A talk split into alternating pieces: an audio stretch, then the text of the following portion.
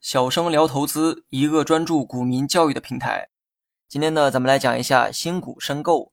之前呢，节目里讲过，新股就是公司上市后新发行的股票，这些股票是公司面向投资者出售的股票。那么这些新股出售之后，它们呢就会进入到二级市场流通，就成为了我们平时交易的股票。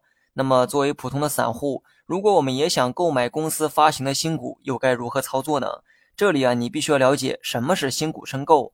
每年呢都会有大量的公司等着上市，公司的上市呢就意味着发行新股。那么你去申请购买这些新股的过程叫做新股申购。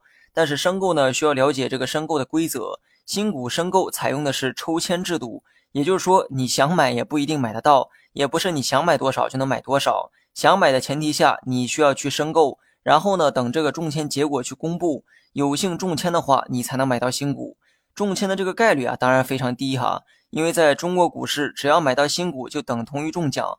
新股上市后呢，往往都是大涨，所以才有了全民打新的这个热潮。申购新股的这个方式呢，也很简单。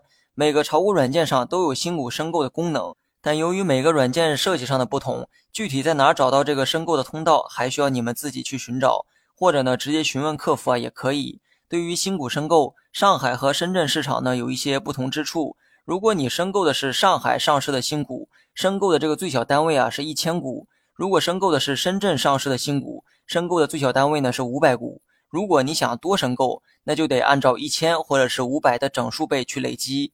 同时呢，每只新股啊都有申购的上限，也就是每个人可以申购的最大数量。这个上限是多少？申购的时候会显示在个股的详情页。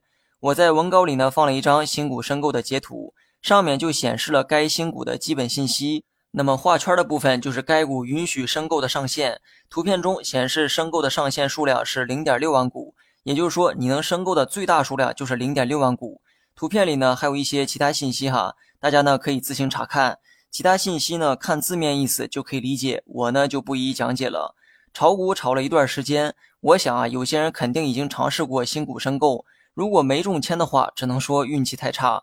但有些人遇到的情况是，系统显示没有申购额度，所以啊，压根儿呢连申购的这个机会啊都没有。那么这个又是什么情况呢？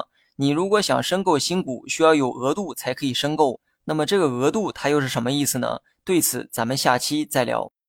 好了，本期节目就到这里，详细内容你也可以在节目下方查看文字稿件。Mm-hmm.